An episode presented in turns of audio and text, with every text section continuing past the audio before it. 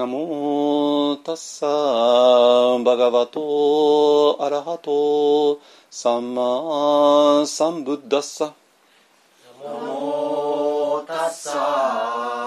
バガバトアラハトサンマサンブッダッサナモタッサーバガバトアラハトサンマサンブッダッサナモタッサーバガバトアラハトサンマサンブッダッサナモタッサーバガバトアラハトサンマサンブッダッサナモタッサーバガバトアラハトサンマサンブッダッサブッダンサラナンガチャミ。ブッダンサラナンガッチャミ。ダンマンサラナンガチャミ。ダンマンサラナンガッチャミ。サンガンサラナンガチャミサンガンサラナンガッチャミ。ドゥティアンピブッダンサラナンガチャミドゥティアンピブッダンサラナンガッチャミドゥティアンピダンマンサラナンガチャミ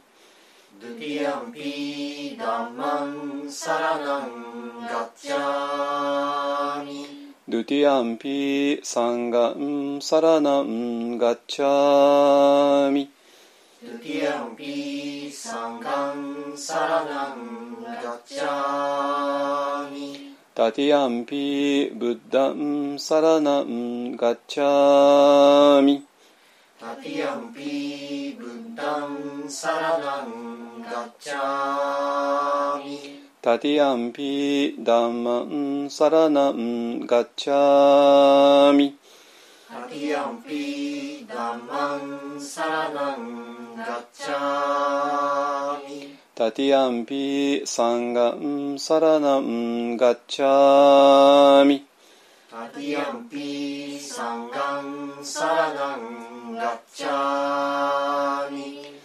ド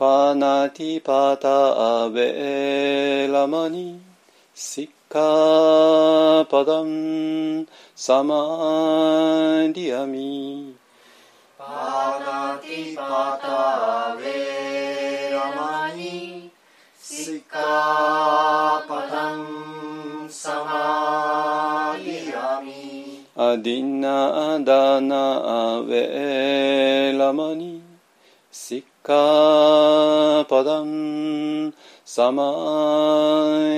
ミアディナダナウェラマニ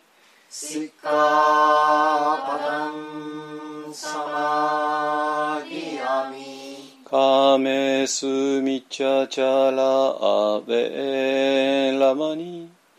シッカパダンサマディアミカメスミチャチャラウェラマニシカ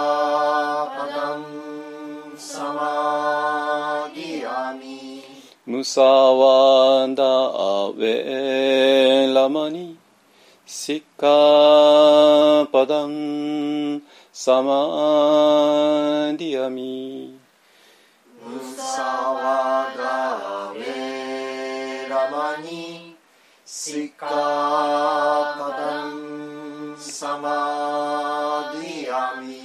スラメラヤマジャパマダタナアベラマニシカパダンサマディアミスラメラヤマチャパマダタナアベラマニシカパダンサマディアミサードサードサードサードゥサドゥサドはいじゃあ般若心経いきます。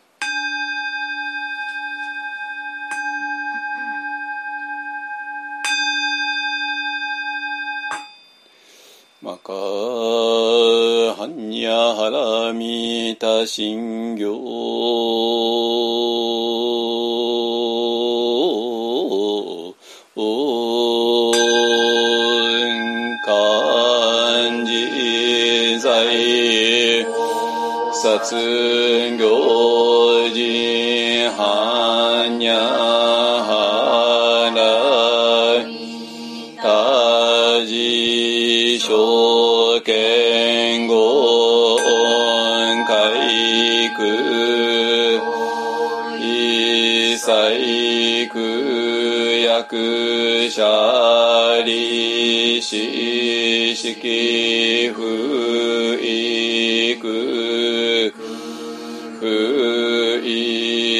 識式即税空空即税式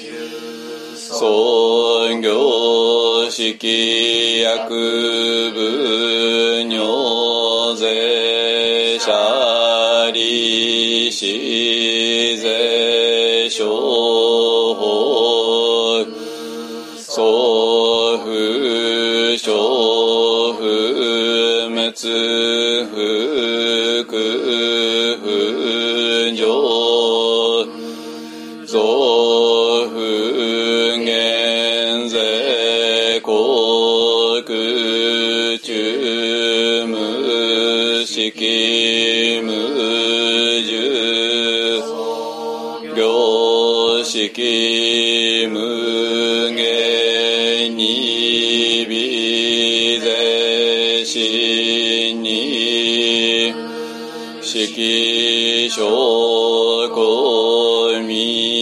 即法無限界内し意識界無限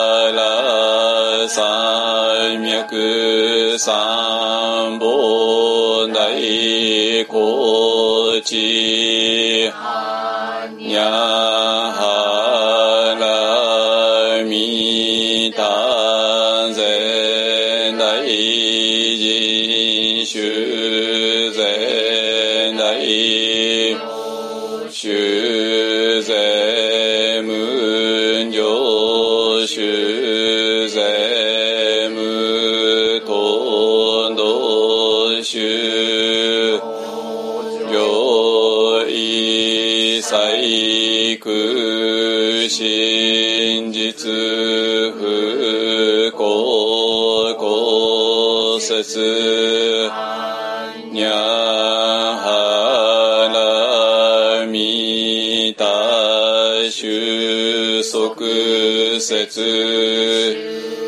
わつぎゃて。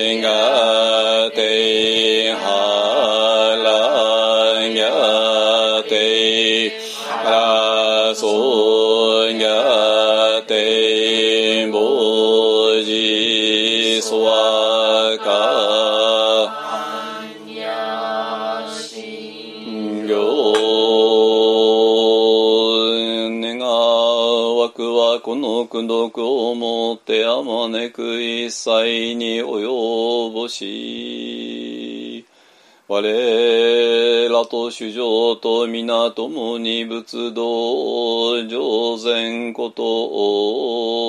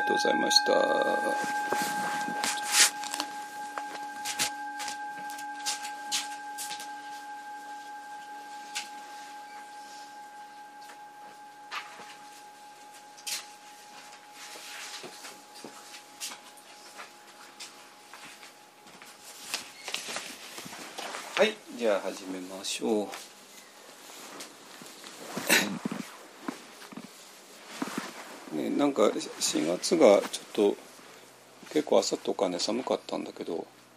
あの5月に入ね後半になるとさすがに暑いって感じですね。暖かいというよりかね。はい。えっ、とえっ、とね今日ねお話ししたいのが、えーえっとね、まあ、もう今連続してがの問題をががですね、えー、語がの問題ねずっと取り上げていてでなんていうかなあのある2つのね考え方を受け入れてもらったら非常になんか混乱してたものにすっきりとしたあの見通しが立つはずなんですよ。あのえっと、2つのものっていうのは、まあ、1つがねもちろんあの私らがずっと15年間言い続けてきた、まあ、人間の二重構造ですね、えー二重構造っていうことと、ね、でもう一つがね、えこれはもうちょっともうちょっとこれも個人を超えちゃって、えー社会とか何かを全部含んでいる、まあ、まあ寺受け制度ですね寺受け制度。でこの2つという視点から見ると全部がきれいにねあの見えるはず本当に。でここ最近ねずっとお寺受け制度のことを話してき、えーたけどもあの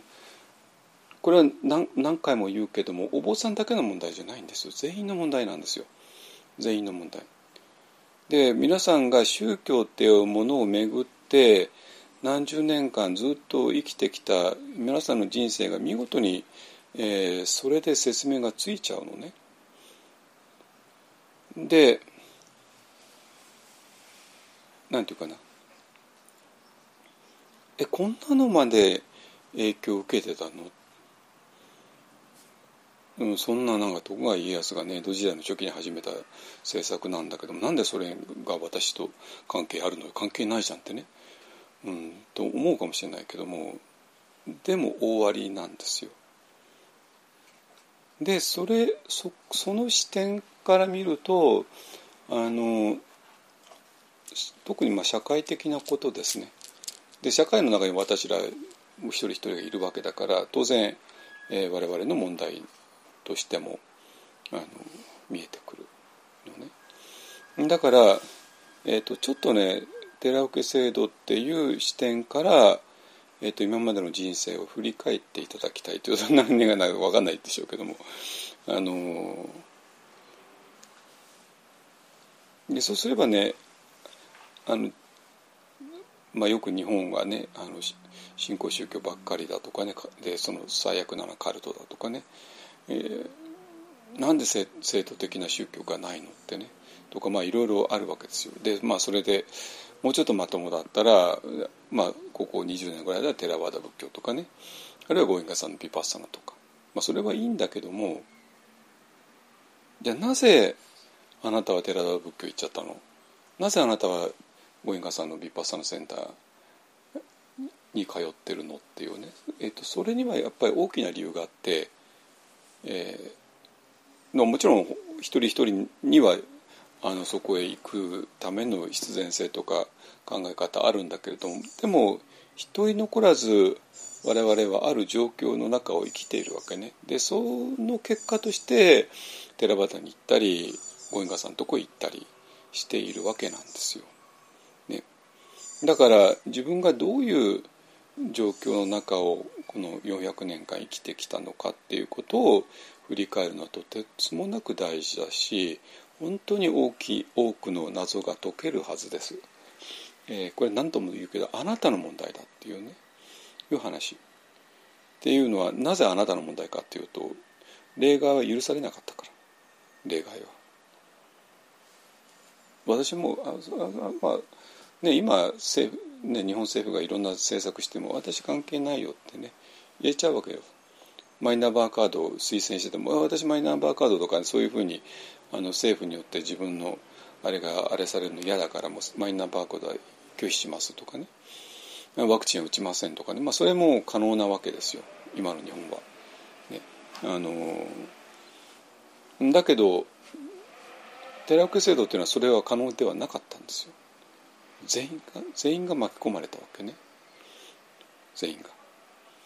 で皆さんのご先祖様全員が巻き込まれてでその中で400年間の日本の宗教というのは形作られてきちゃったわけ本当に。でまあそれで多分普通の一般人として生きている限りはあんまりピンとこないけどもただ一般人としてはもちろん関係あるわけなんですよ。でましてやお坊さんになったりとかいろいろするとやすぐに関係あって、だからどういうことかっていうともう一回ねおさらいすると、えー、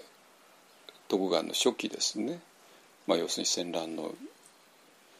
ね、時代が終わってっていうか終わらせて。でまあそれまではもう力の強いものが勝って。で弱いものはもう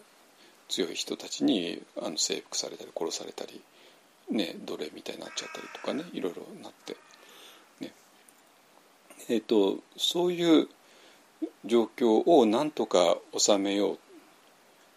としたのが、まあ、徳川幕府だけども、えー、でその時に、えー、宗教的には2つのものをねあのなんとか、えー、そのエネルギーを抜き取るってことをしたわけですね。でで一つがもちろんあの一向一揆に代表されるような、ものですね。日本の仏教の中でもあの一向宗ですね、まあ、今の浄土真宗ですけどもあのその人たちがお寺に集まってそれで、えー、権力者ですね、まあ、信長と秀吉と家康とっていうねに対に武力的に対抗するっていうことが本当に行われたわけなんですよ。えー、でそれは単なるあの戦国大名相手ではなくてやっぱりそこにはあの信仰とかいろんなものが絡んじゃうから余計に面倒くさい。でもあ殺されても極楽浄土へ行けるんだったらそれはいいやっていうような気持ちで突っ込んで込まれると非常に困る。で実際にもう手を焼いたわけですよその3人ともが。だから徳川幕府があの平和の世の中を作るためには、えー、このお寺にそういう宗教的なエネルギーがあの満たされてそれが、えー、反政府運動になるなるのは非常にまずいっていうね。でそうならないための何か必要だよね。だからお寺をゼロにするっていうのはそれは無茶で。だからお寺そのものをあの統治機構の中に組み込んでしまうっていうねいうことを目指したわけなんですよ。でもう一つがもちろんキリスト教対策ですね。あの一人のあのキリシタンも許さないっていうねいうことで。でその結果として、えっと、日本人全員全員がですよ。だから皆さんのご先祖様全員がです、ね、が、えー、あるお寺の檀家にでそれはもう本当に、えー、何回も言うけども信仰に基づくものではなかった。えー、ただ外州なんとか何々寺が近かったからでそこの集落の人たちが全員この外州何々寺の檀家になって浄土宗何々寺の周りの集落の人たちがみんななってっていうね。いうことにまあ要するに全員がに日本人が全員組み込まれちゃったわけですね。でそれはそれはもちろん当然いいことと悪いこと両方当然あっていいことはもちろん、まあ、見事にねあの戸籍みたいなものもあでであるし、まあ、まあ要するに一人一人をあの管理するには非常に便利だったってことですね。だけどもで、まあ、それで、えー、そのお寺の境内の中にお墓ができてで何かあったらそこの住職が、えー、お葬式や法事をねしてくれるっていう、まあ、そういう、まあ、安心感ですよね、まあ、だから今お墓がないというのは非常にあの問題あるわけですよ。で私もあの両親のお墓のことで結構苦労したからまあ分かるんだけどもお墓がないと本当にあの仏壇のところでね大きなあのご遺骨をあのキープしなきゃいけないんで、まあ、かなりきついわけなんですよ。ででそういうものから解放されたわけね。でそうなんだけどももうこれも何回も何回も言うけどもここに致命的なあの矛盾が起こってきてだから別に座禅をあの本当に大事に思うから曹洞宗何々寺の檀家になるわけでもお浄土を本当に信じてるから浄土宗何々寺の檀家になったわけでも全然なくて。だからそこにはお浄土に対する信仰とか座禅に対する信仰っていうのはなかった。でそうなんだけどそうするとたちまちいろんな矛盾が出てきちゃって、えー、まあ葬式法事はするよね、まあ、それはいいんだけども仏教の葬式っていうのは全部が信仰を根拠とするわけなんですよ。だから信仰がないところで、そういうお葬式をするっていうのは根本的に宗教的に矛盾しちゃうわけですね。でそうなるとどうなるかっていうともう本当形だけになって、えー、そのお組織の中にお浄土だとかね生死を超えるとかそういう言葉が出てきたとしてもそれは単なる言葉であって本当に別に本気でお浄土を信じてるわけでもないっていうね。本当に生死を超えたところがどうのこうのっていうことを信じてるわけではないっていうね。でそうするとこのお葬式を宗教的に支えるものがなくなってしまうっていうことなんですよ。ね、でもそれでもいいよっていうふうに、えー、あの舵を切ったわけ。ですね。でもまあ一応それは形式的には仏教の形式を踏んでるから、まあ、それはそれで、まあ、なんとなくお組織らしいし、ねえー、まあそれでいいんじゃないの、まあ、そんな深く考えないでってねいうふうに流れてきたわけですね。でこれがあの皆さんがお組織,、まあ、組織仏教とかなんかね盛んに行った時の意味です。あのつまり信仰っていう中身をない下支えがないままに形式だけするっていうことですね。でそうするとそのあのそれを良しとする人たちも当然多いし、まあ、世間は大体そうですよね。ねまあ、親が亡くなったんだが、まあ、そのぐらいするのは当たり前でしょうっていうねあれで。だけども中にはっていうか、まあ、現代ではあのその中身のなさに耐えきれなくてあのもうそういうのは全く意味ないんじゃないってね。全く意味ないんじゃないんだってお金もかかるしってね。いう人たちがいて。でそういう人たちはもう亡くなったらそのまま火葬場へ持ってってそのままあのね焼いて。でその灰をまあどっかに撒いたりとかねいろいろすればいいんじゃないのってね。後腐れないようにそんな意味のないあの儀式をするのは本当に意味がないし、まあ、それでもうもちろん儀式したら当然お金もかかるしね。なんでそれが虚しいっていうね。いうですね。だからそれはもう今では個人の選択に委ねられていて、えー、昔ながらのことをやった方がいいよね、まあ、その方が世間的世間的にもあの格好がつくからって言って。やるのがまあ大部分なんだけどももうそれに耐えきれないようねお金もかかるしってでそこと自体を全部やめちゃうっていう人たちも現れてきたっていうねそういう話ですね。でこれはまあいいじゃないですかこれはもう先生散々話したことだから。ででそういう状況の中にあって、えー、でえーと、だからその信仰っていうものがあの仏教のお寺ってとの間にもう存在しなくなってしまう。だけども人間は信仰信仰は今ものすごい曖昧な意味で使ってますけども、えー、それなしではやっぱり生きていくのは辛いわけで。なぜかって言ったら我々は生まれて年取って病気になって死んでいく存在だからですね。だから何かそこで満たされないものを別なもので満たそうとする。でその別なものにあのいろんな段階があって最悪なのがもちろんカルトだしちょっと上だと新興宗教だしでもうちょっとあまあまあそれとまああの占いっていうねいう。で今は占いが本当にカウンセリングになってなっちゃってますからね。だし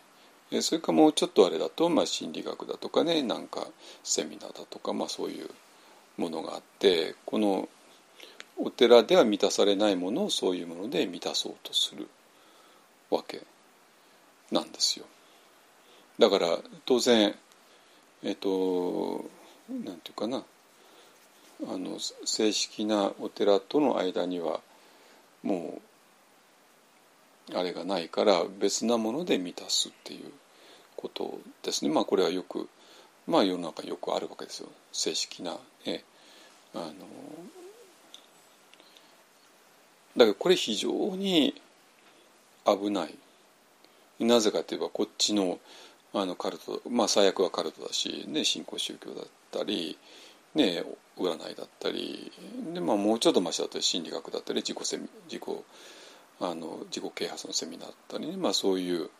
かあるいはもうもっとねあの軽いノリのスピリチュアルのね漫画なんか山ほどあるわけですよ。でそれでなんとかあの自分の満たされなさを満たしていこうっていう、えー、ことだからまあこれが本当に華やはあの華やいでるんだけどもなんかもうどうしようもなく薄っぺらい。ね、だけどじゃあどうしてこの、えー、仏教っていう一番しっかりしたものと結びつけないのかって言ったらばまさに、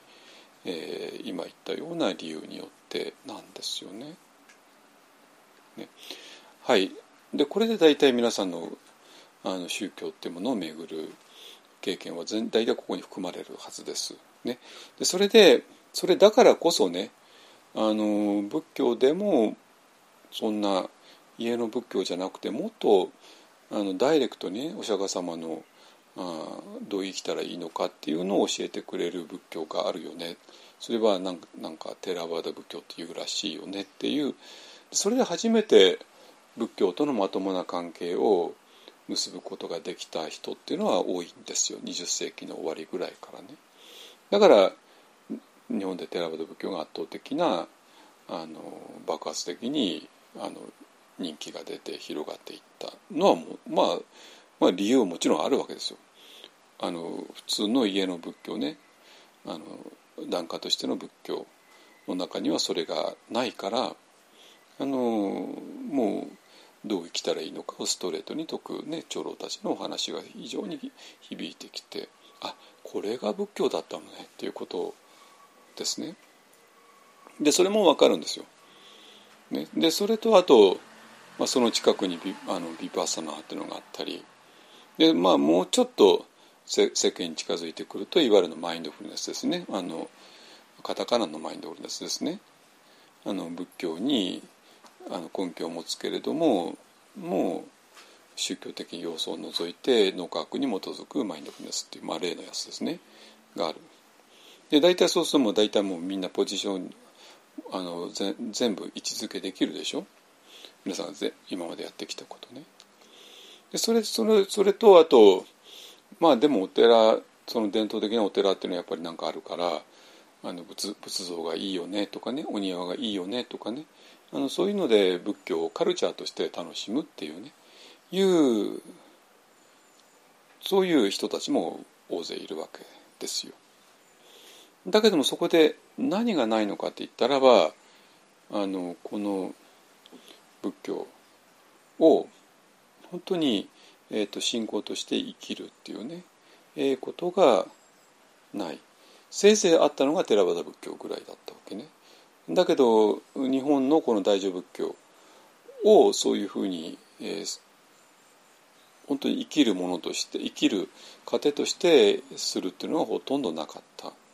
でまでその例外が、え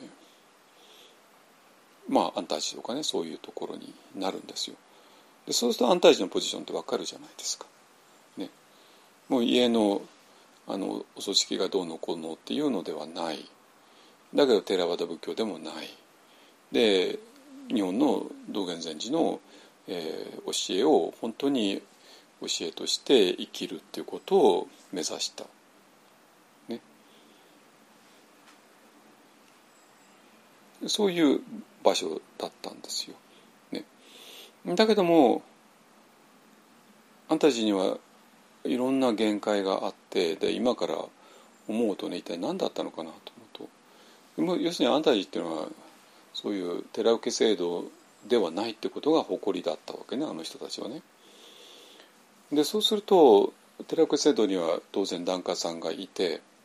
で,、えー、で檀家さんが経済的にいろいろ支えるっていうねいうことをあのあそれはもう檀家制度だからって言ってちょっと拒否拒否しちゃったんですよ。拒否しちゃったわけね。でそれでお坊さんたちがお坊さんたちだけでなんとか生活できるようにした。で特に京都から兵庫へ兵庫の田島に移った後は、まあ、自給自足っていう名のもとに、まあ、そう言って、まあ、自活するお坊さんたちが、えーまあ、生活の糧まで稼いでっていうねいうことをする。でこれもね本当にいろんな限界があってっていうのは、まあ、我々は大根作っていたんだけども、ね、大根作って売るっていうのはこれは完全に農業なんだけども農業っていうのは今ね農業によってお金を稼ぐっていうのはどれほど大変なのか、まあ、これは本気でやらないと無理なわけなんですよ。自給自足ぐらいのなんていうか自分が食べるものをね多少作るっていうんだったら全然問題ないんだけどもそれでもって実際にお金にして生活するってなったらもう本気でやらなきゃダメでフルタイムでやらなきゃダメでだけどあんたたちというのは別にフルタイムの農業をやる場所じゃなかったんだけどもあの自然とフルタイム的な農業もやらなきゃならなくなって本当にもう疲れ切っちゃったわけね我々はね。じゃあじゃあ何だったの？って言ったらまあここで本当に信仰共同体的なものがねあのを作るだから信仰共同体と檀家っていうものとの区別がつかなかったんですよそこでは。ね、だから非常にいろんな無理がかかったわけですね。で私がまあそういうものから解放されたのはあの、まあ、実際に信仰共同体っていうものを現地で見ることができたから。あそうかこういうふうにできていてお坊さんたちは、えーと、修行とか勉強とかに集中してそれで得たダルマを、えーと、信仰共同体の人たちに伝えればまあそしたら共同体そのものが全部がうまくあの回っていくよねっていうことを見ることができて。でそれでそういうふうにして支えられるんだったらばもうそのまま支えられることを受け入れた方がはるかに全てが回っていく。もうつまりお坊さんたちだけでなんか自覚するっていうのはちょっとあまりにも難しいしあんまりなんか豊かな結果を満たあのもたらさない。でそれよりかお坊さんたちは修行とか勉強に集中してでそれをえー、ササポーターたちにあの伝えることによってサポートしてもらうっていうのがミャンマーとかなんかでのあのなっていてあそれが一番コミュニティとしてはあの一番いいのではないかなってね、えー、思ってます。ねえー、っていうのはあんたたちみたいにお坊さんたちがもう組織保持はしないぞって言って自分たちだけで頑張って、ね、生活するぞって言っても、まあ、若い時はいいし、まあ、そこにいる間はいいんだけどもその出た後がねもうどうにもならなくなっちゃって、えー、非常にきついことになるだからまあ結局みんな私の兄弟たちはみんなあの寺受制度のお寺の方に回収されていったっていうねそういう話なんですよ。ですね。これで安泰寺の謎も解けましたよね完全に。ね、でそれで、えーと、皆さんにとってだからあの宗教的な信仰っていうものが自分のその檀家のお寺からはね檀家であるお寺からは得られないので、えーとその代わりを別なところで満たそうとしてそれが本当にあの満たされなくて満たされないところが非常になわけわかんないことになっちゃったよねっていう、えー、ことです。でそれで、えーと、そうなると皆さんは、えー、何にあの疑問を持つかっていうと疑いを持つかっていうと宗教全般ですよね。で宗教っていうのは必ずコミュニティを作るんだけどもコミュニティも宗教の健全的なコミュニティ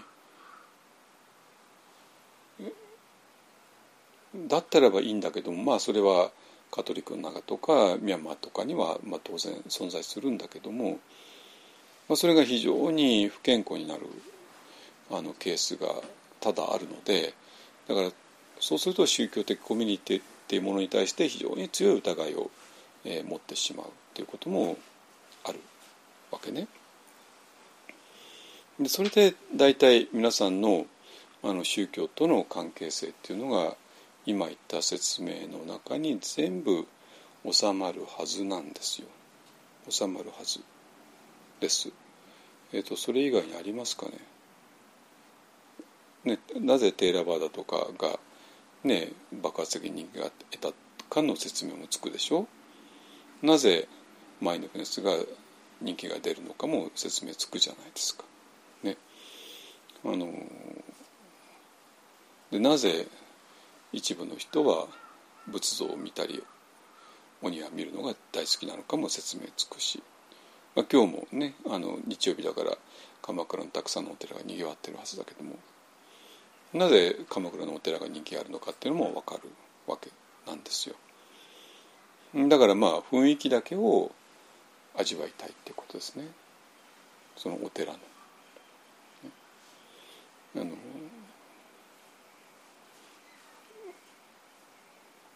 まあそういうことですね。でそれで、えー、でまあ私が日本の外で、えー、見たのはそういうお寺のあり方で日本の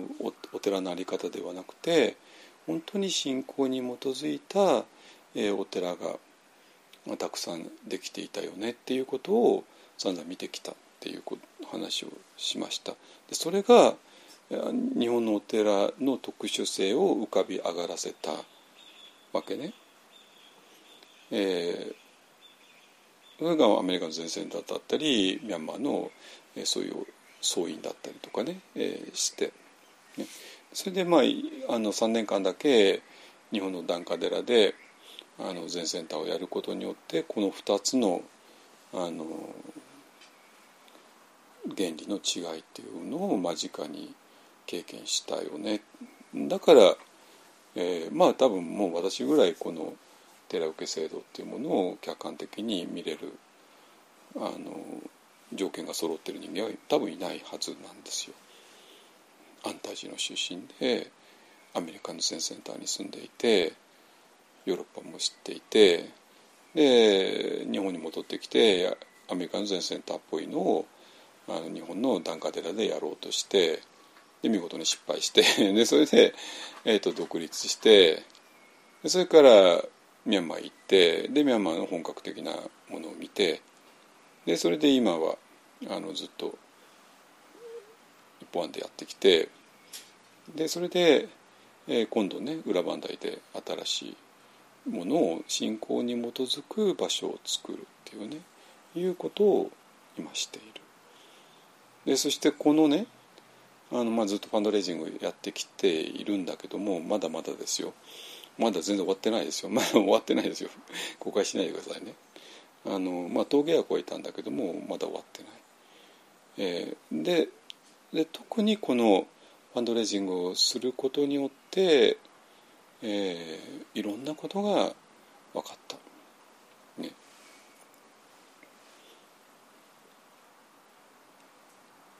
だから一旦お寺を作ろうとしたらこれはもうファンドレイジングの目標がガクンガーンと上がるわけですよ。ね、ちょこっとなんかかあの屋根変えるとかね、まあ、それぐらいはやってたんだけども屋根変えるのは、まあ、100万か200万ぐらいで済むんだけども、ね、お寺を建てるとそれはもううん千万の世界になるわけで。ね、でじゃあそれをどうしたらいいのかっていうところでやっぱり合計額がどうしても届かないと全然現実的ではないわけなんですよね。でそれでじゃあ一般のお寺さんたちはどういうふうに合計額を届かせてるかっていうこともね散々話しました。でこっちは本当すっきりしていてあの必要な合計額を檀家の数で割ってそうすると檀家1檀家あたりの負担額が決まってでだけどもちろん檀家さんの中には経済的な格差が、ね、あるから、ね、あのあんまり豊かじゃない人たちはちょっと負担を少なくしてちょっと余裕のある人たちはちょっと多めに負担してっていうことをしてそれで全体としてある額に達到達しようっていうねそういうことをするしてきたわけなんですよ。これはもう皆さん全体経験あるのねじゃなかったらあの日本にはこんなにたくさん立派なお寺が存在しないわけなんですよ。ただじゃないんだからただじゃないんだからじゃあ誰がお金出してきたかって言ったらまあそういう人たちなわけね。でそうだからそれはみんなわかるわけ。でそうなんだけどもそれはえっ、ー、とまあ檀家の務めだからどうしてもせざるを得ない。ね、でそしてもともとそれが、えーと、信仰に基づくものじゃないからもう本当に単なるオブオブリゲーションね義務だからまあ、しょうがないよねっていう世界ですね。ねねだなんだけどもじゃあそのえー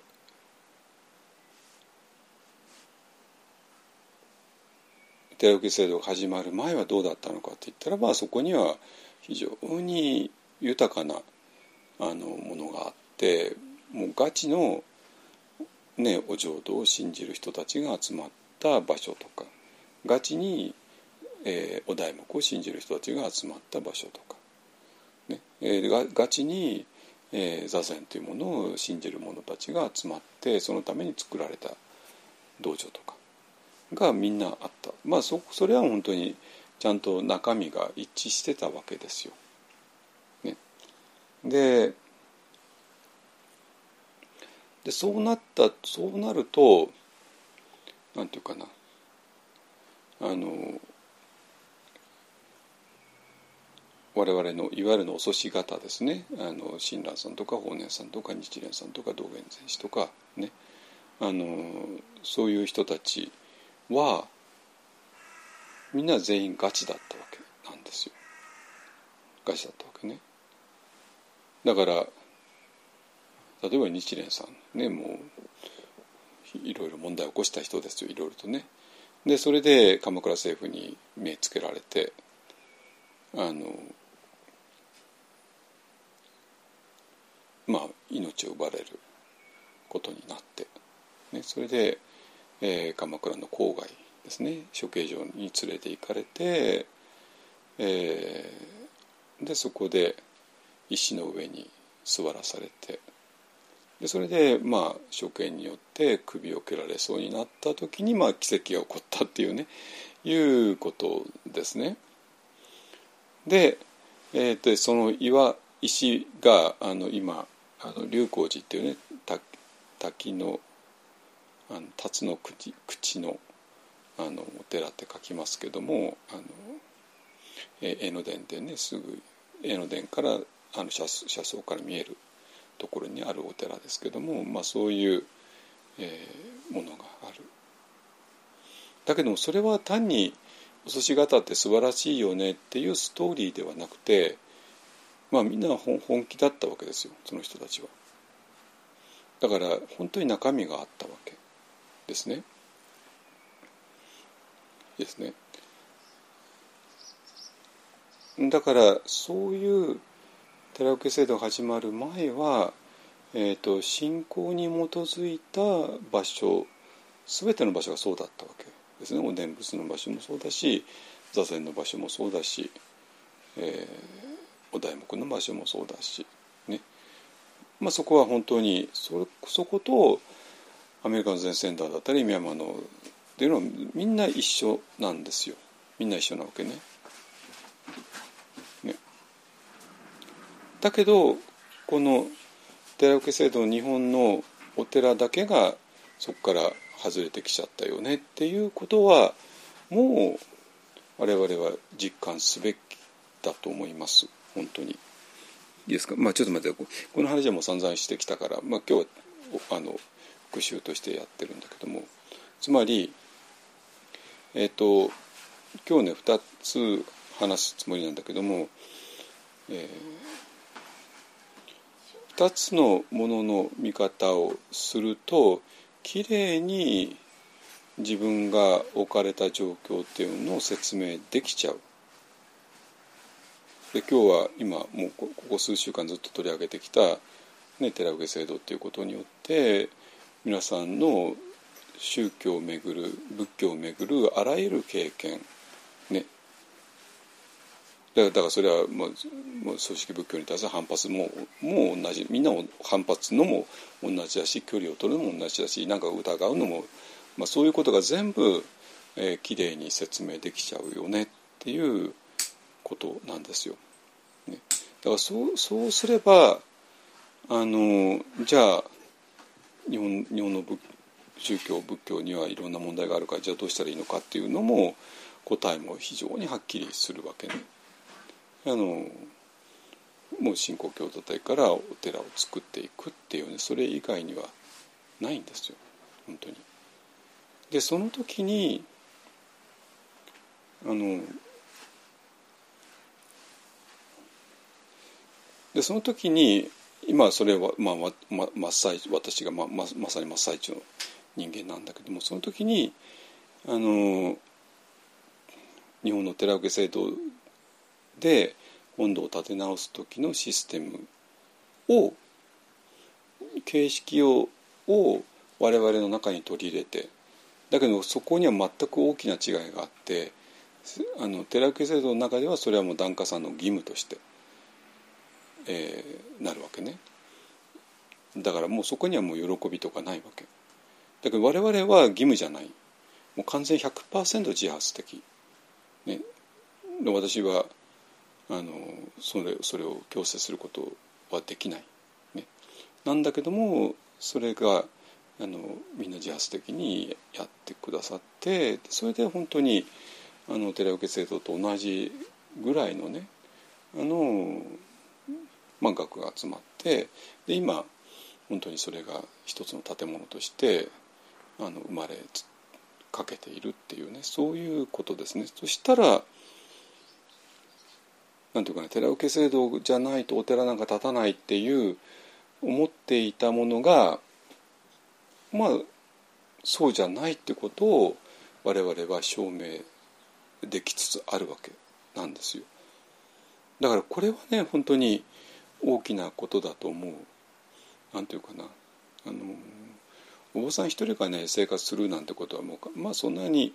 寺受制度の外でもできるんですよ私とか衣装さんもすでにやってるしねネルケさんもやってるし。ね、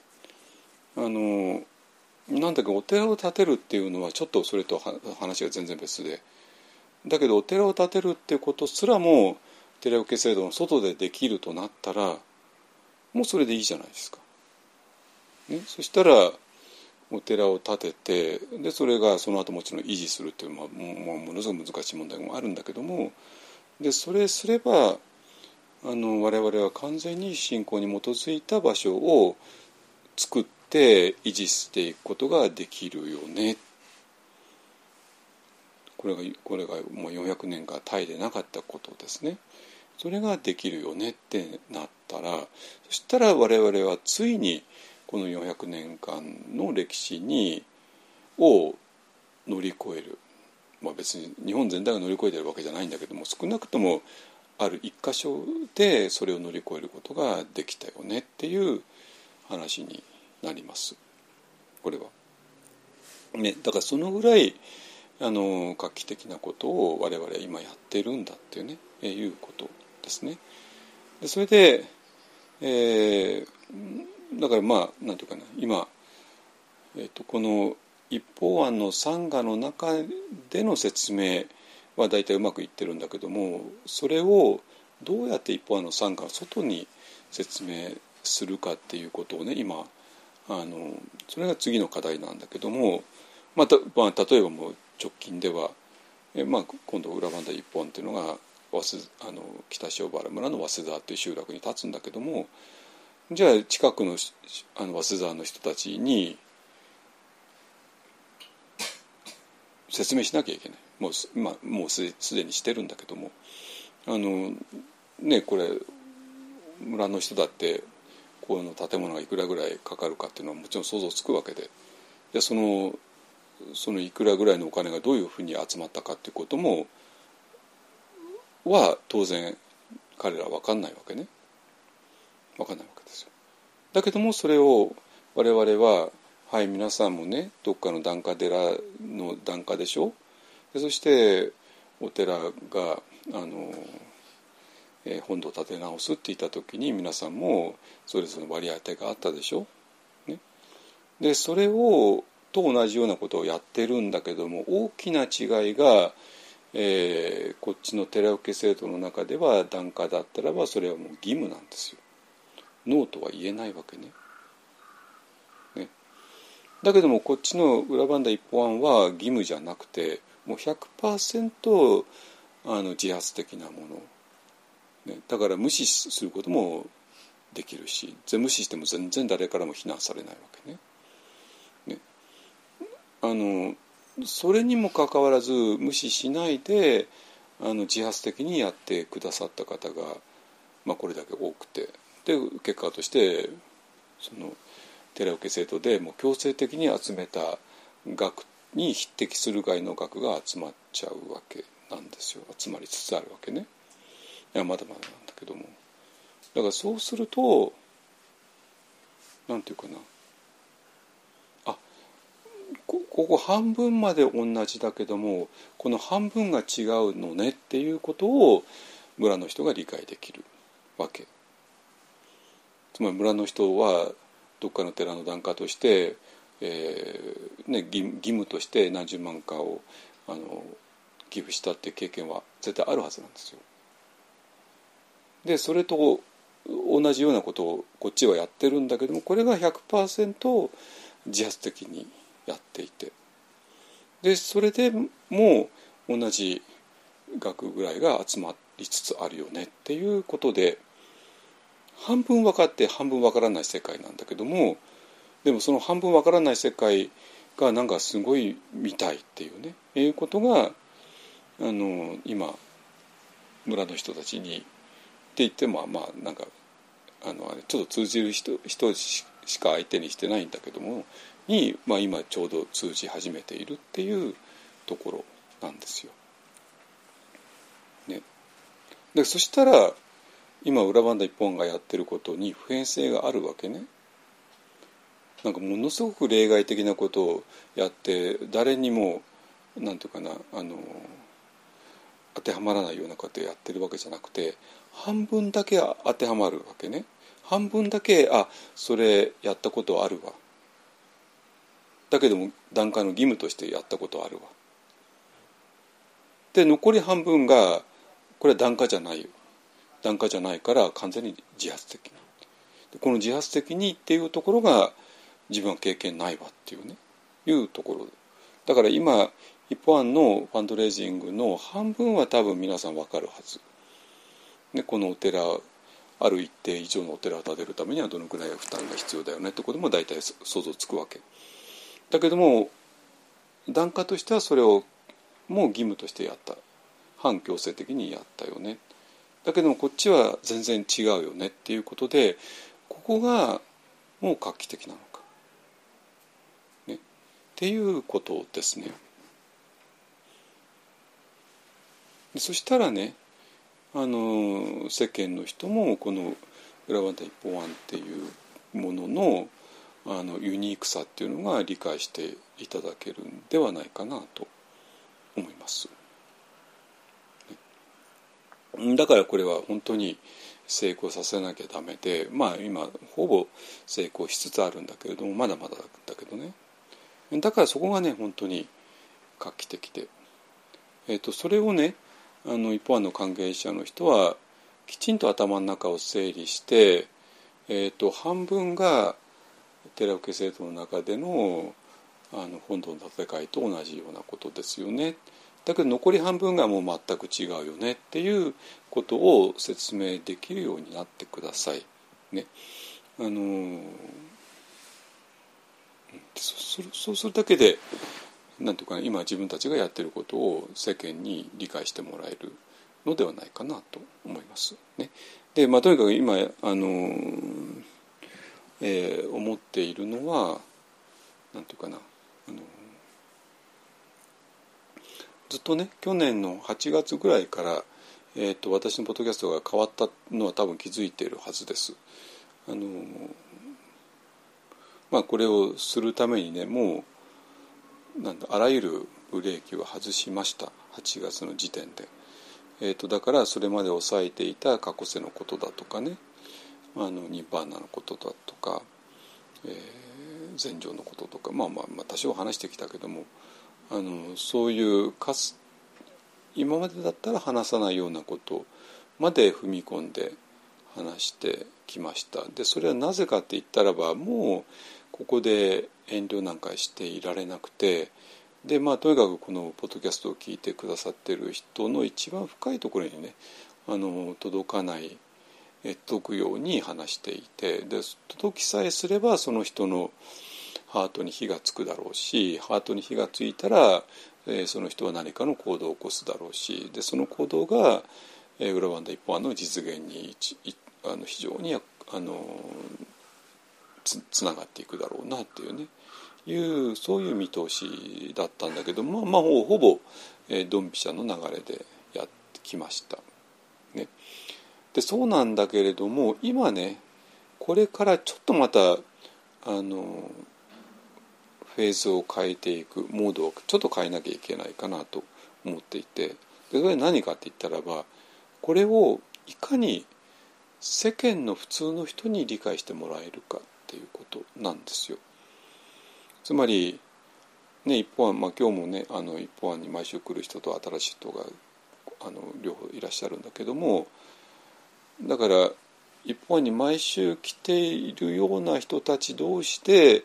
え、通用し合うっていうのは非常に心地いいしでそれによって非常に深いとこまで行けるっていうのも確かなんだけどもだけども同時にそれはやっぱり圧倒的に少数で。世の中には全然一方案に来たことすらない一方案すらし名前すら知らない人が圧倒的にマジョリティなわけですね。でその人たちに、えーと、理解できるように話をするっていうことが、えーと、今後のね一方案の非常に大きな課題だなっていうことは今思っています。でまあ一つの分あの流れとして、まあ、今ねあの宗教法人の申請をまあ、宗教法人の申請のもう一つ前に、まあ、そういうあの宗教法人になろうとしている団体の申請ですね まあそういう任意の団体があるよね。でこの任意の団体はこういう、ことを、やってきたんだよねっていうことを誰の目にも分かる。誰の目にもっていうのはなんか一般大衆とかじゃなくてもうちょっとねあの役所だとかね税務署だとかそういうところの人たちに分かるように、まあ、今ちょっと書類を作り始めてるんですけどもえっとそれも第一ですねだからまあこの間も説明あの紹介したけど2週間前ぐらいかなあの宗教のね、えー、教えを伝えるための場所あるいはそういう活動っていうのはもうあの非課税っていうねそれはなぜかって言ったらば公益だから公益の公の益だからっていうことをもうちゃんとあの国税庁がちゃんと書いてあるわけなんですよね。だからそれは公益公の益でだからそれは我々からするとこれは完全に公益だよねっていう100%自信はあるんだけれどもで世間の人がそう思ってくれるかっていうの話は全然別でなかなかそう思ってくれないからなぜ一方あの活動が公益につながるのかっていうことを世間の人が分かれ分かるように、えー、今から説明するそういう文章をねあの今作り始めています。ね、えー、っとまあそそんなんでこの一方案というものをもう世間の中できちんとある場所に位置づけるっていうことをね今やっているところです。ね、だから一方案のファンドレイジングも一般の世の中のよくあるお寺の、えー、本堂建て直しのファンドレイジングと半分同じで半分全く違うよねっていうようなところね。でそうすると世間は分かるわけなんですよ。はい。えー、まあこれはもうここで大体もう全部デレ受け制度に関しては話し尽くしたと思います。あとそれとファンドレイジングもねあのもう大体これこれでいいんじゃないのかな。はい。えっ、ー、と、はい。で残り半分がねあの二重構造の話をします。でえーと、この間ね母さんの非常に面白い文章を発見したので,、えー、でそれがあのインナーボディを感じるっていうこと、ね、でそれそういう発言が持つ根本的な矛盾っていうのを江川さん指摘してるんだけどもこれもね本当に多分非常に分かりにくいんだけどもこれもきれいに何て言うかな説明がつくし説明をつけることによってこの辺りがね本当にはっきりするんじゃないかなと思います。ねえー、それをね今日はねちょっとニュアンスのねある文章と、まあ、この間からの随文記の文章を両方使いながらねあのやっていきたいなと思います。まだ時間ありますね。はい。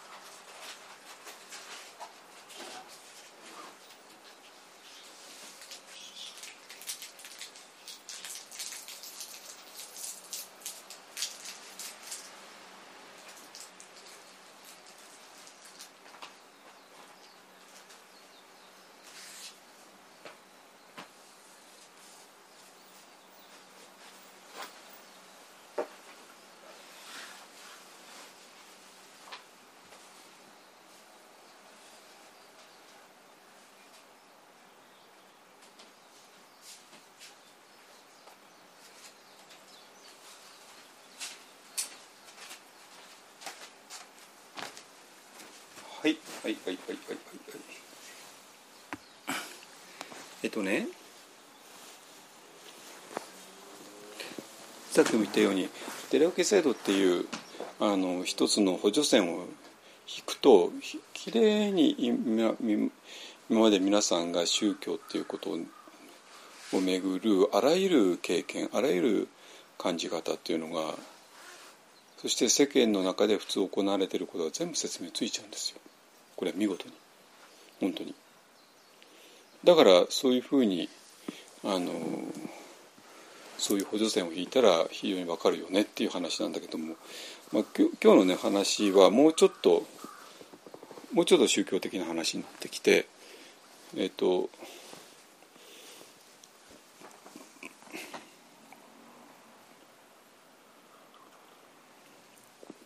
語画の話ですね。語画の話。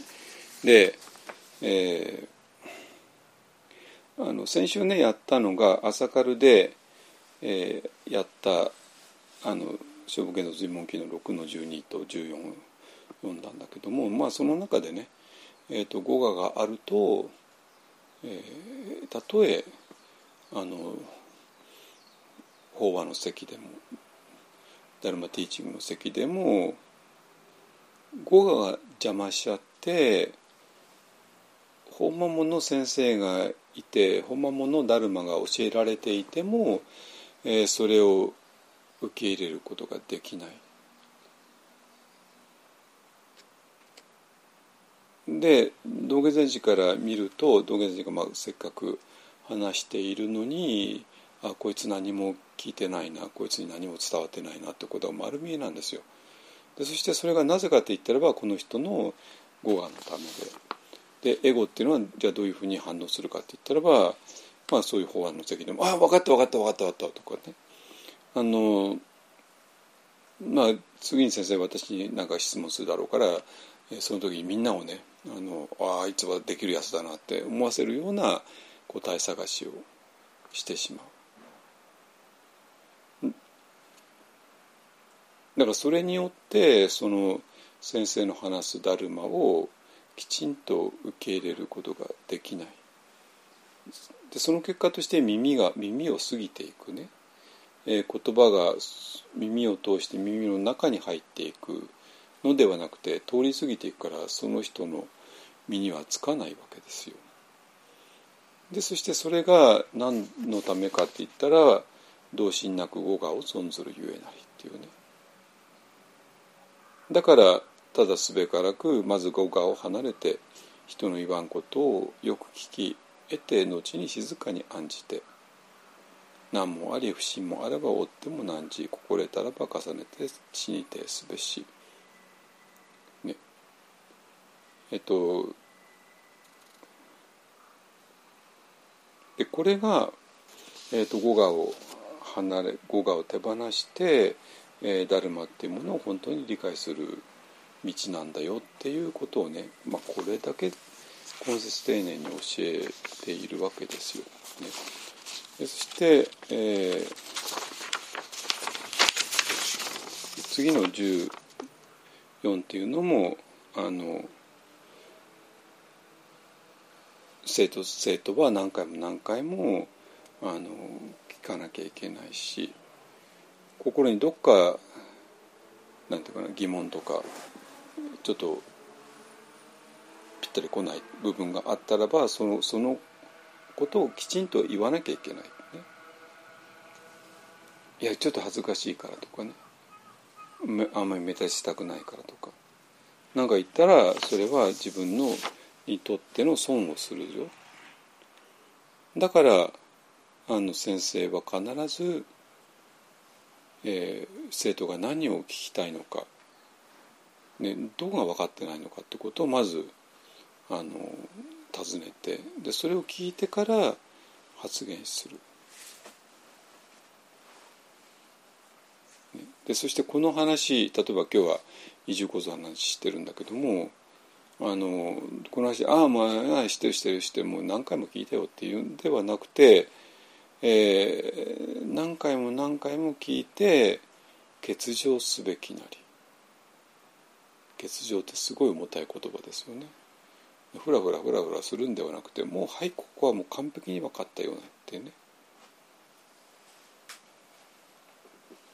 でその上で本当に君は分かってるのかっていうことを、えー、師匠は弟子に聞くべきだっていうことなんですよ。ね、はいえーと、でこれがダルマの席でもあの邪魔をしちゃうっていうことですね。はい、それでねだからえっと語我があって語があってっていうのかその普通はもう語がしかないわけなんですよ。ね、で宗教っていうのは何かって言ったらばその語我を手放したところに何かがあるよね。でその何かを感じてでそこに身を投げていくっていうことに尽きるわけね。だけどもこれもうすでに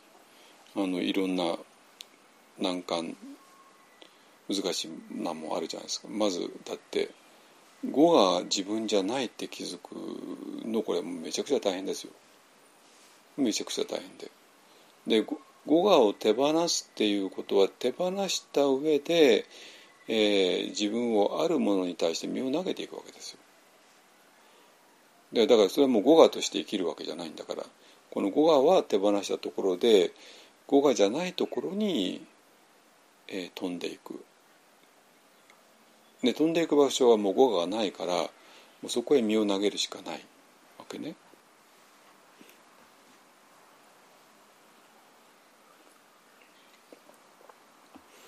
だけどその飛んでいく時に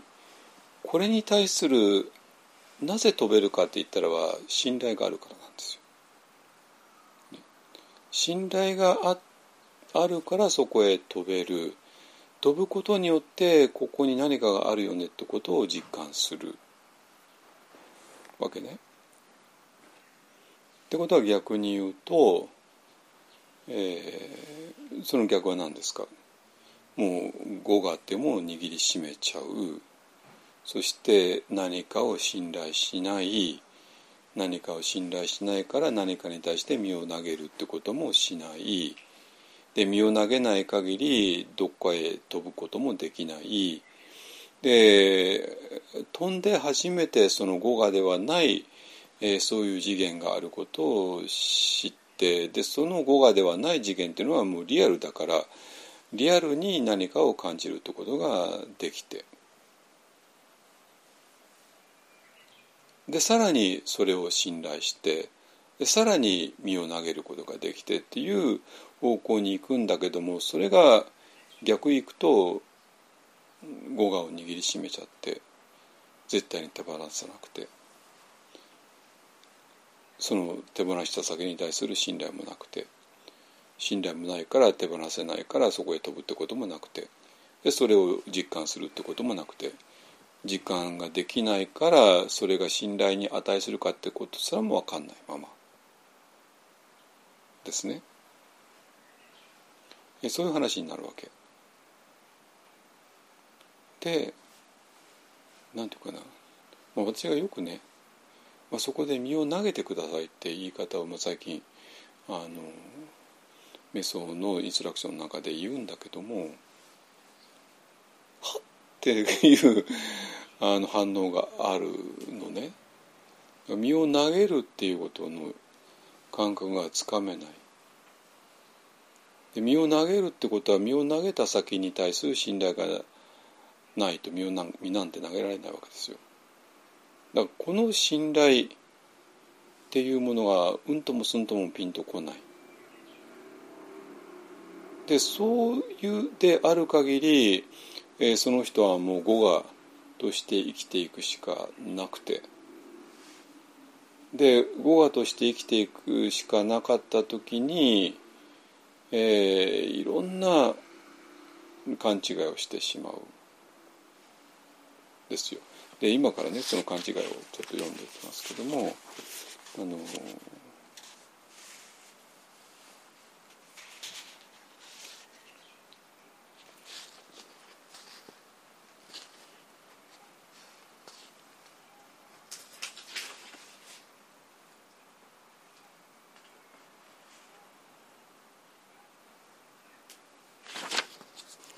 えっとこれはねえっとニューアースの第8章ですね。まあこれ英語だと231 251ページになる。ねえっとこれも後でねちゃんとあの英語と翻訳を入れておきますのでね Google ドキュメントにね読んでください。えー、で、例えばねこういう英語だとねこういう表現になるわけね。I, I can feel my inner body. 私は私のインナーボディを感じることができるっていう、まあ、そういう表現になるわけ、まあ、日本語だと私は内なる身体を感じますっていうね。だけどこれは完全に何て言うかな矛盾しちゃうんですよ矛盾しちゃうわけ。でこれがなぜ矛盾した表現かっていうのが、えー、分かるか分かんないかは、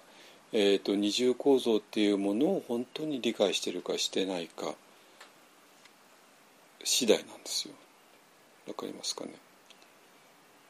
で二重構造を理解していないと愛っていうのねは一つしかなくて語我っていうのは一つしかない。でこの一つしかない愛がいろんなことを経験するよねっていうことね。でで何当たり前のこと言ってるんですか？でも私以外の何が経験するんですか？とかになるかもしれない。だけども今ね我々が問題にしているのは宗教的な経験なんですよ瞑想の経験なんですよ。でその瞑想の経験の一つとしてインナーボディっていうのがあるわけねインナーボディね内なる身体。ね、でそれを内なる身体を英語であの内なる身体を感じるってことを英語で表現すると「I、えー I can feel my inner body っていう表現になるわけでこの表現の一体どこがおかしいんですかってまあ普通なるわけですよ。ね、私がインナーボディを感じますっていうね。でこれ完全にねあの矛盾の塊になるわけ。なぜかと言ったらばインナーボディっていうのは愛が消えない限り出てこないからなんですよ。わかります？つまり愛っていう語我っていうものが消えて初めてインナーボディが出現する。だから愛がインナーボディを感じるってことはできないんですよ。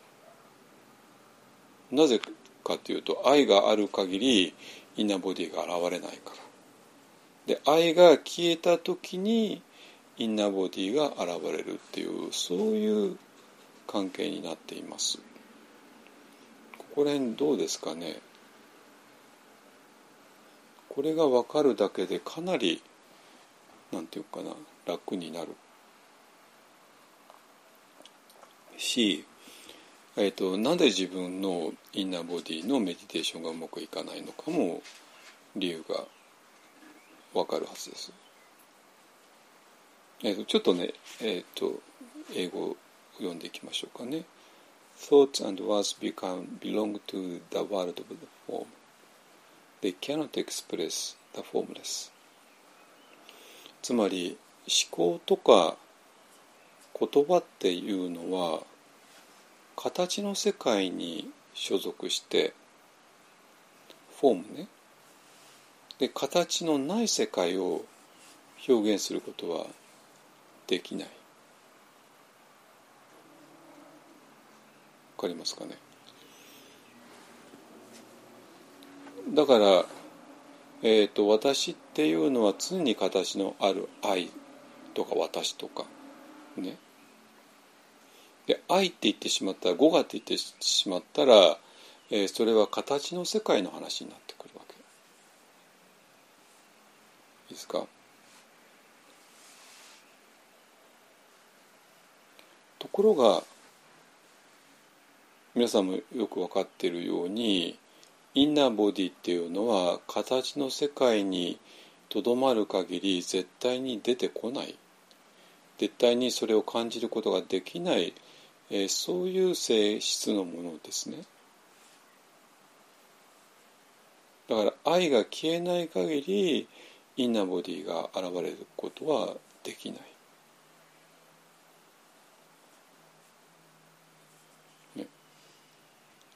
だから、えー、so, when, so when you say I can feel my inner body That is a misperception created by thought. だから私がインナーボディを感じることができるという表現は完璧に間違ってる。なぜかって言ったら愛っていうのは形で。でインナーボディっていうのは形のない世界の話だから。だから愛が、えー、私がインナーボディを感じるっていうことはできない。はいこれが皆さんがよく言うビリビリが感じられない理由です。だから愛にはビリビリなんて感じられないんですよ。無理なんですよ。でその愛が消えない限りビリビリは出てこないのねで続けて「What is really happening?」だから実際に起こっているってことは一体何なのかって言ったら「is that、uh, the consciousness of that appears as a body the consciousness that I am is becoming conscious of itself」つまりねインナーボディみたいなものがインナーボディというのはフィジカルボディに対応するっていうかフィジカルボディじゃない、えー、そういう体なわけね。つまり、え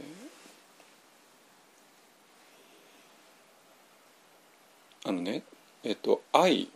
語がっていうものがある限り皆さんはフィジカルボディしかないんですよ。物質的な体しかないわけ。いいですか？でところが皆さんが愛ではなくなった時に愛ではない何かが現れてきた時に皆さんの体も変わるわけ。どういうふうに？インナーボディに変わる、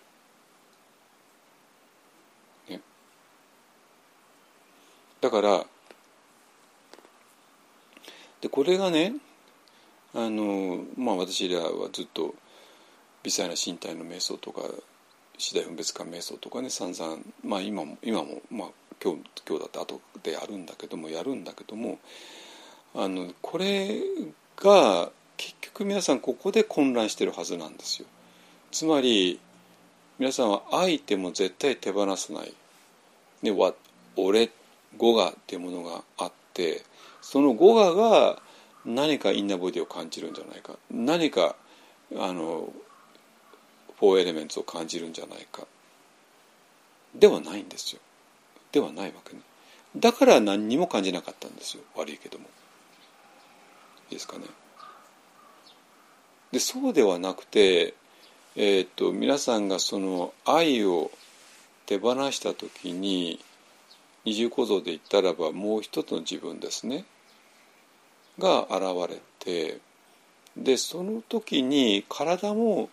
全く違うものが現れる。それがフィジカルボディじゃなくてインナーボディなんですよ。だからインナーボディになったっていうことはすでに愛が消えつつあるのね。完全じゃないかもしれないけども消えつつある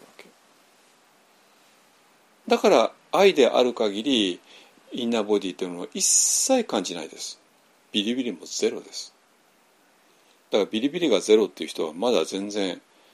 あの語がっていうものを手放していないっていう話なんですよ。いいですかね？だから、えーと、この語がっていうものを手放した時にええ語がとフィジカルボディっていうのはあの対になっていてで語がを手放した時に体そのものがインナーボディに変わっていく。でそのインナーボディに変わってい、えー、くのはなぜって言ったらば、えー、The consciousness that appears as a body the, con、えー、the consciousness that I am、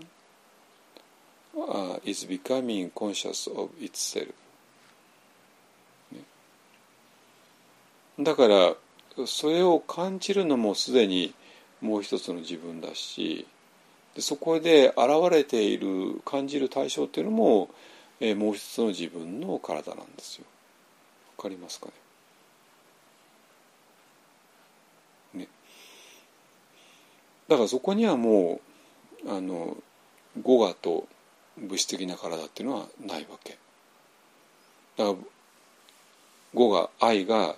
インナーボディを感じるってことはできない。なぜ愛とインナーボディとは違う次元に属しているから。わかる？ね。だからえっ、ー、ともう次第分別感瞑想を通して微細な感覚の瞑想に入った時点で皆さんはもう五我の領域を抜けているわけね。だから逆に言うと五我の領域にとどまっている人にとっては、えー、微細な感覚とかなんか一切多分感じないはずですビリビリもね。でそれを感じないってことはまだ自分が五我の領域にいると理解してください。いいですかで、えー、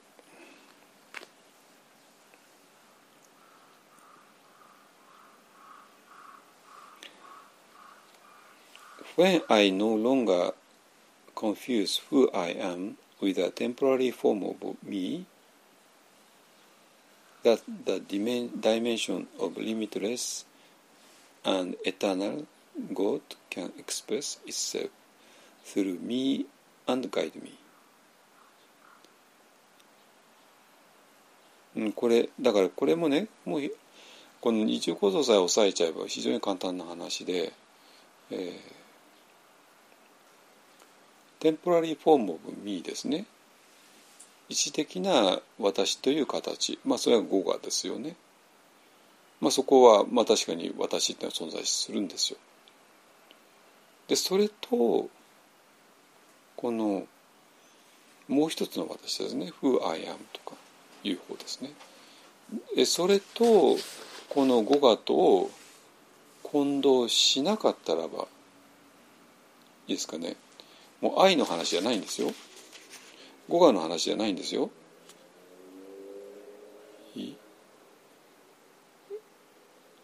でその区別がちゃんとついたならばつまりもう語が語がが中に入っていくことがもうなくなったならば、えー、 dimension of the limitless 無限ですね。無限で永遠な次元。まあそれをキリスト教みたいな宗教だったら God と呼ぶわけだけどもそれが、えー、自分自身を表す。ね、でその時に、えっと、自分がまだね形のある自分としては、えー、存在しているからこの形のある存在を、えっと、なんだってあのこの形のある私を通して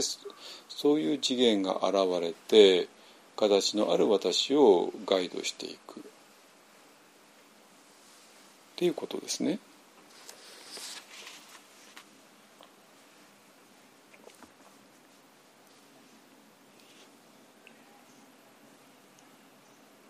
で、分かりますかね？今ね要するに2つの次元が存在しているわけ。で私らは完全に形のある自分というものが消えるってことはないわけ。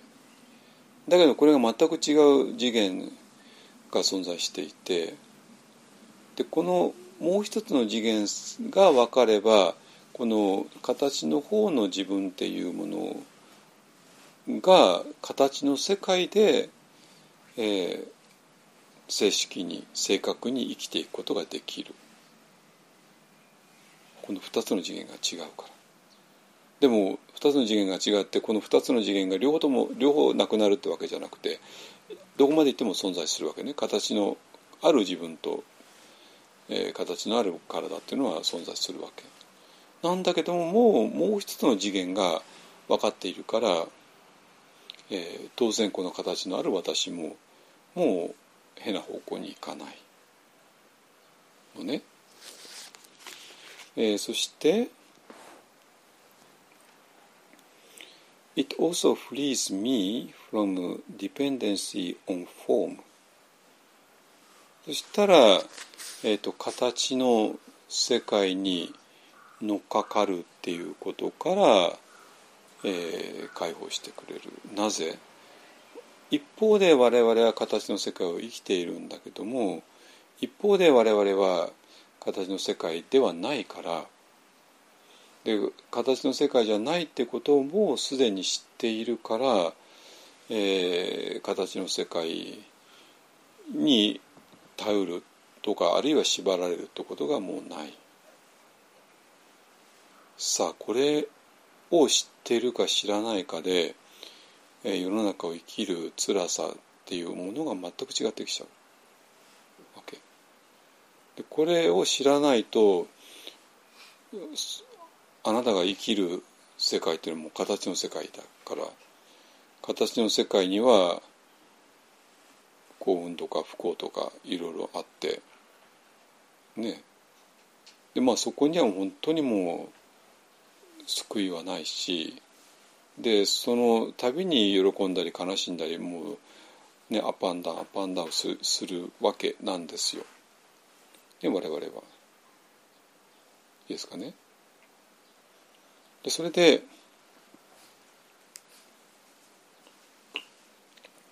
でちょっと何かがあっただけでもう大騒ぎになっちゃうわけ。なぜかといっても形の世界がもう全てだから。ああどうしようどうしようどうしようどうしようどうしようってねだけども我々は形の世界にも属するんだけどもそうじゃない世界を知っていたならばその形の世界のことで、えー、なんか振り回されたりとか、えー、そういうことがなくなってくる形の世界で何かを解決しようということももうなくなってくる。わけなんですよ。いいですかね？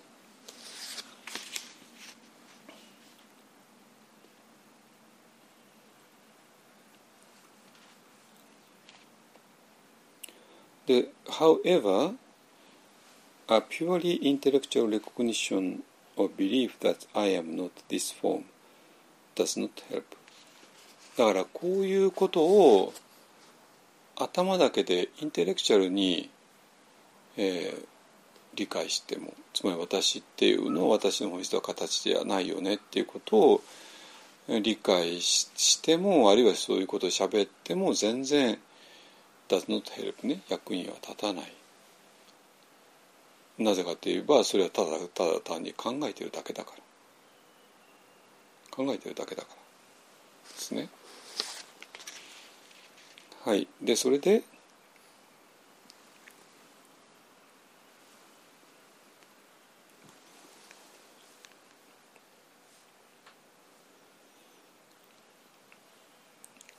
The all important question is at this moment, can I sense the presence of inner peace, inner space, which really means can I sense my own presence, or rather the presence that I am?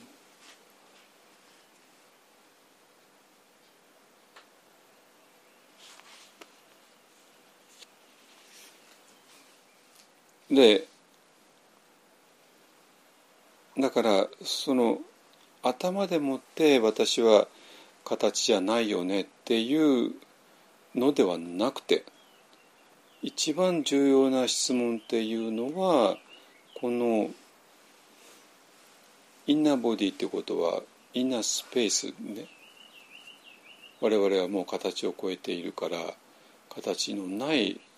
あの空間が自分の体の中に広がっていく。それを感じることができるのか。だから頭で formless だよねっていうのではなくて formless を実際にそういうスペースを、えー、自分の中で感じることができるのか。それともあるいはもっと言えば presence ですね、まあ、エックハルトさん presence とか presence だと I am とか。あの、まあ、これ全部もう一つの自分のことですけどもそれを本当に感じることができるのか。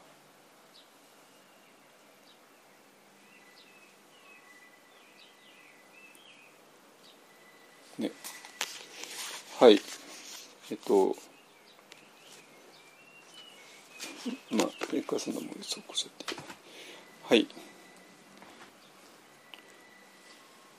また。うん。はいあのねだから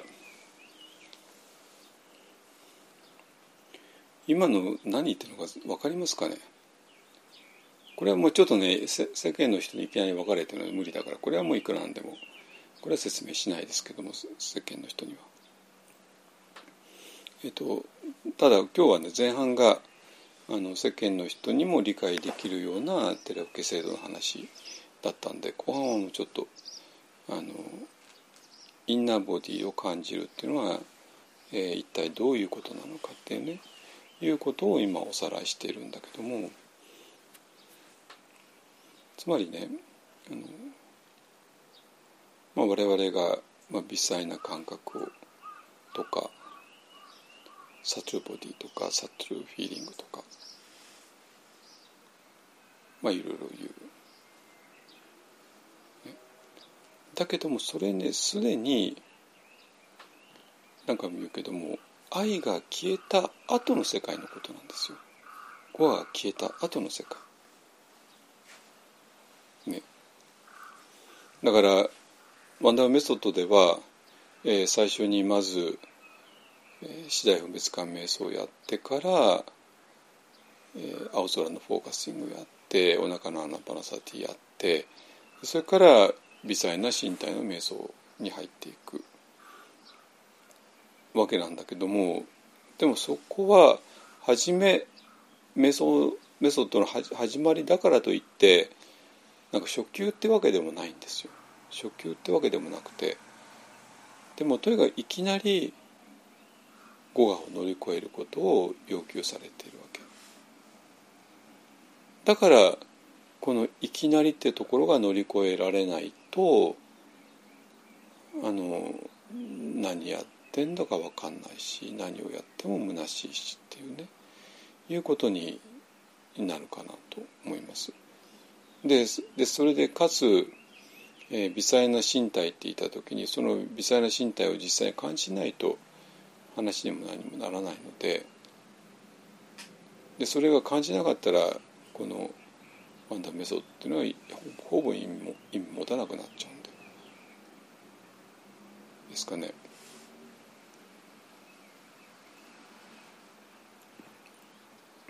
はいえっとだからもう繰り返すと愛が、ね、語我がある語我とフィジカルボディっていうのは対ですね。でその語我が手放された時に私らの体に変容が起こる。で私らの経験としては体の中に入ったっていう感覚になるんだけども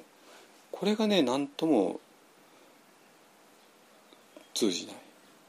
体の中に入るまあ多分ピンとこないはずなんですよ。っていうのはもう体の中に入るっていうまあ表現になっちゃうんだけどそれはもうすでにインナーボディが立ち現れてるのね。で inner body が立ち現れてない限り実は四大分別観もできないんですよ。フォーカシングもできないんですよ実を言うと。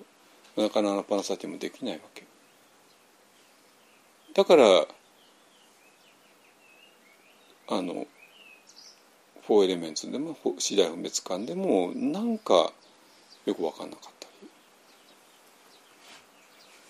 青空のフォーカシング行ってもなんか一体どこがポイントなのかよくつかめない。なぜかといえば最初から普通の体の中の4次第分別をしてるわけでも普通の体の中でフォーカシングしてるわけでも普通の体の中でお腹の穴バラサディをしてるわけでもないから。すでに我々は自分の体の中に入る入るってことはもうすでに語我を手放されている、でその上での話なわけ。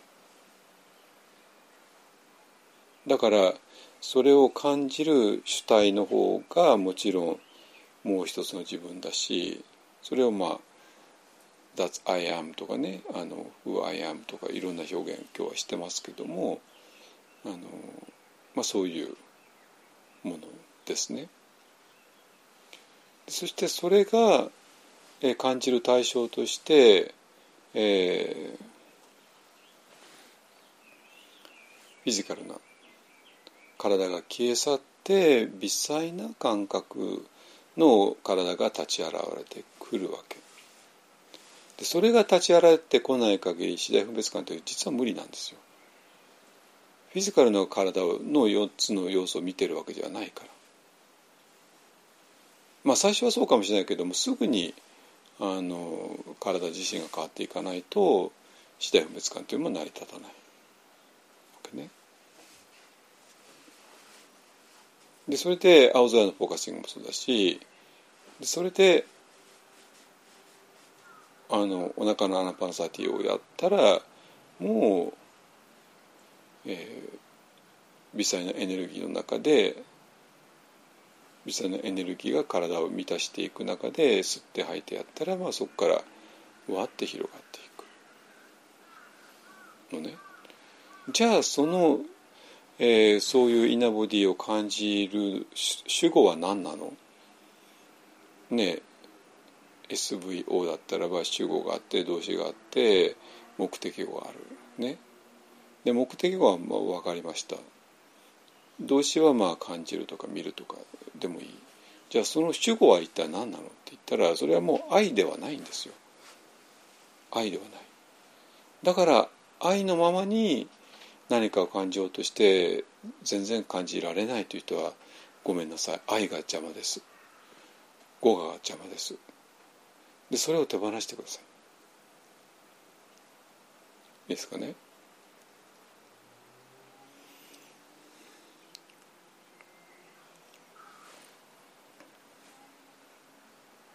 はい。えっとそしたらもうフィジカルな体を超えて、えー、That's I am who I am っていうのが主体の位置になってで目的語も同じですね。でそれがコンシャスネスがコンシャスネスを見ているんだっていう。でそういう世界が広がっていく。でそうなると,、えーと、今まで形しかなかった世界を非常に辛く生きていたあのことがもうそこで終わる終わってしまう。ようやくそこかそこで解放される。そういうことですね。はい。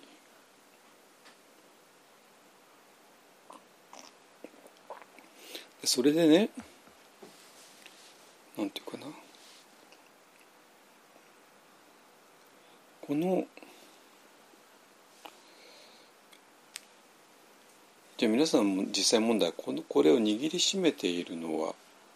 どうやって手放せたらいいのかってね。うんとねまあ握りしめている限り皆さんの人生は絶対うまくいかないんですよ。本当に。何かうまくいかない。で握りしめたままこの愛がね語我があらゆるふうに頭を回転させてああでもないこうでもないいろいろやるんだけどもやればやるほど泥沼に落ちていく。のね。でそうではなくてでこれを手放した時に愛ってものを手放した時に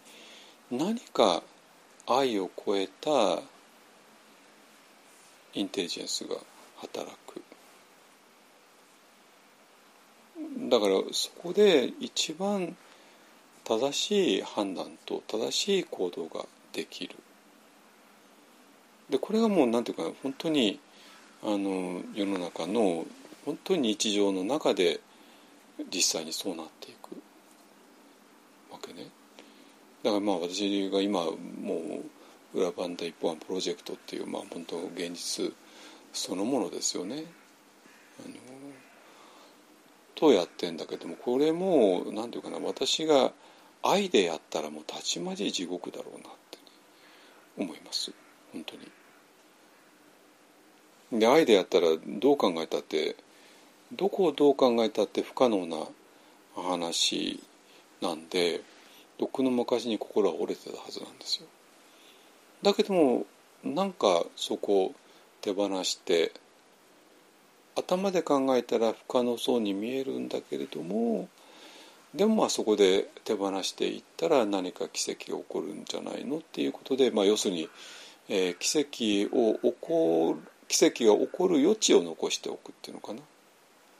奇跡っていうのは自分で起こすもんじゃないから勝手に起こるもんだから。だけど勝手に起こるもんなんだけども奇跡が起こる余地だけは自分で作んなきゃ用意しなきゃいけないっていうことですね。でそれが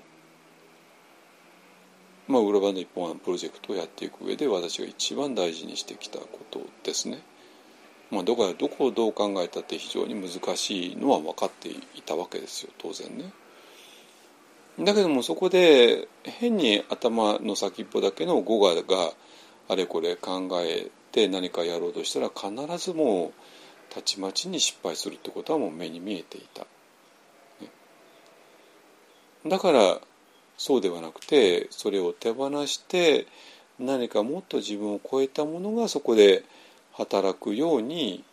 えーと、いろいろ、まあ、工夫してきたんだけれどもまさにそれがねあの今実を結んでいるっていう感じがします。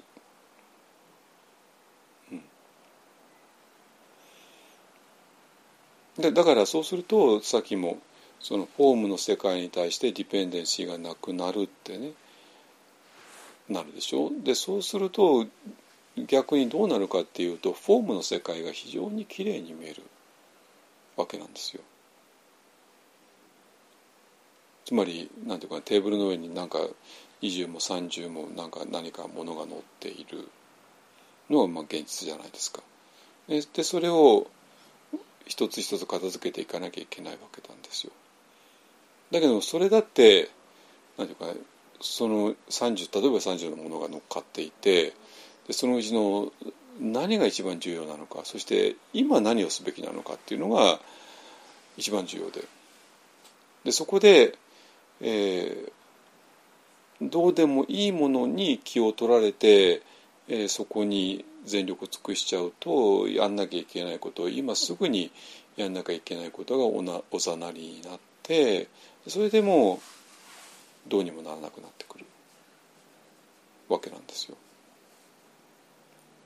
ね、でそうなんだけどもこの形の世界に、えー、からねあのディペンデンシーがなくなった時に、えー、ある意味形の世界が非常にきれいに見えてくる。不思議なことに。でそうすると何をすべきなのかどういう順番でやるべきなのかっていうことも見えてくる。のね。はい。えっ、ー、とだからなんていうかな、えー、そういうスピーチュアルな先生たちっていうのは現実の社会現実の世界の中でも非常に上手に物事をあのハンドルしていくことができる。逆にもう現実しかないんだって言ってる人がかえってねあのその現実本人としては一番大事なものとしているはずなのにその現実からをうまく取り扱えなくなってしまうってことがまあ往々にしてあるじゃないですか。っていうのはそれが多分そういう、えー、理由だと思います。ですかね。はいえっ、ー、と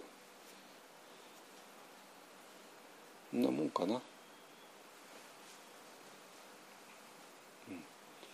うん、んとあと何かあったかな。はいえっ、ー、と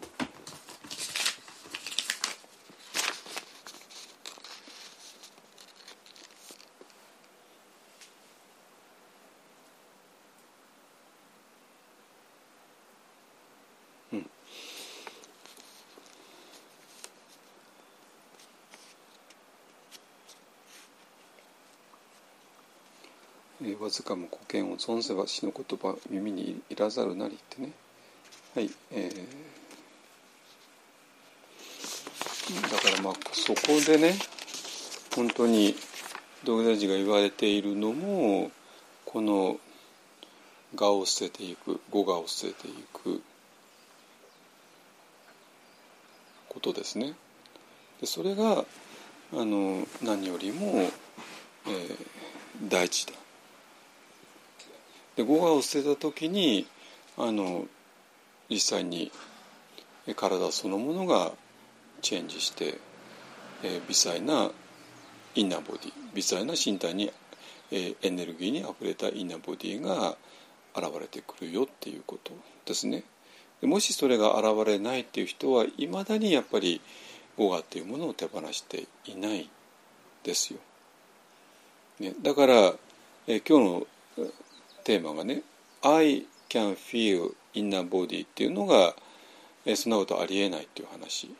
なぜかって言ったら愛っていうものとインナーボディが、えー、所属する次元っていうのは違うもんだから。違うもんだから。だからこの愛があるままでビリビリを感じようとしたりインナーボディを感じようとしてもそれはちょっと無理だよね。そのその次元には存在しないから。でその愛を手放した時に、えー、違う次元に行った時にそこには非常に豊かなインナーボディの世界が広がっているよっていうことですね。はいよろしいですかね。でそこをねちょっと皆さんもうそろそろあの理解していただきたいなと思います。じゃないとこのインナーボディね我々は微細な身体とかいろんな言い方してますけどもそれがやっぱりどっかでピンとこないはずです。ピンとこないはず。ね。えっ、とそこをねなんとかピンと来ていただきたいなと思います、ね、はいじゃあ今日はまあそこまでにしましょう。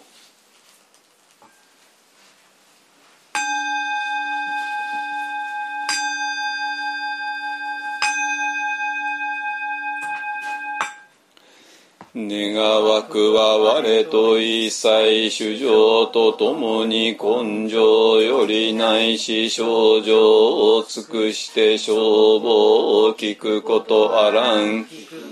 あらん時消防を偽弱せじ不信なるべからずまさに消防に合わん時。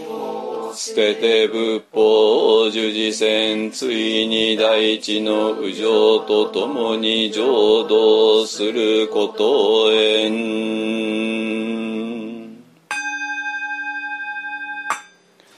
主上無変性願道煩悩無人性。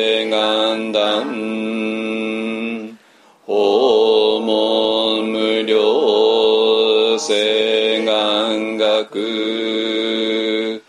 仏道無常誓願上主上無変誓願道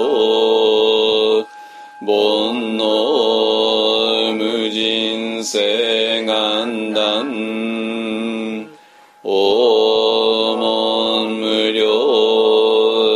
世願学仏道無常世願上